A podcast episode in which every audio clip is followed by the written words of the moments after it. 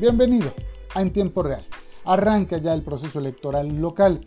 Y es que el próximo martes 3 de noviembre comenzará el proceso electoral local para renovar el Congreso y los 217 ayuntamientos. Estamos hablando de que en Puebla se instalarían unas 8.300 casillas de votación en cada uno de los distritos y municipios. Hay que recordar que esta elección es concurrente porque coincide con la federal en que se renueva la Cámara Baja del Congreso de la Unión, es decir, 500 legisladores federales. El padrón electoral está compuesto por 4.700.000 electores en el estado nominal hay unos 4.630.000 y podría crecer a 5 millones de personas que tendrán derecho a votar el próximo 6 de junio.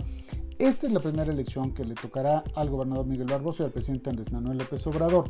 Es el primer proceso electoral que organizará Miguel Ángel García Onofre Puebla, nombrado a principios de este año como presidente del Instituto Electoral del Estado, después de un semestre que Sofía Martínez Gorbea se encargó del organismo tras la salida del entonces consejero eh, Jacinto Herrera. En el ámbito federal, el experimentado integrante de la familia electoral federal, doctor Marcos Rodríguez del Castillo, se hará cargo del proceso. Se antoja muy relevante este proceso por cinco elementos. De esta elección depende que Morena mantenga el control absoluto del Congreso, como lo tiene ahora bajo la coordinación de Gabriel Biestro, porque es la primera elección desde la 4T, desde que la 4T está al frente de los gobiernos federal y estatal y la mayoría de los municipales y puede ser una especie de referéndum a su quehacer en el ejercicio del poder, como lo son todas las votaciones.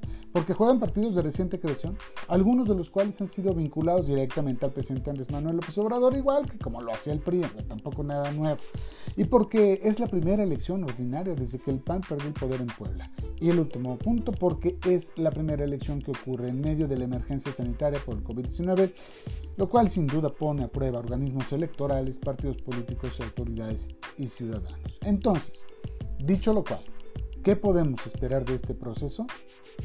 todo. Todo puede pasar. Muchas gracias. Nos escuchamos el lunes en tiempo real.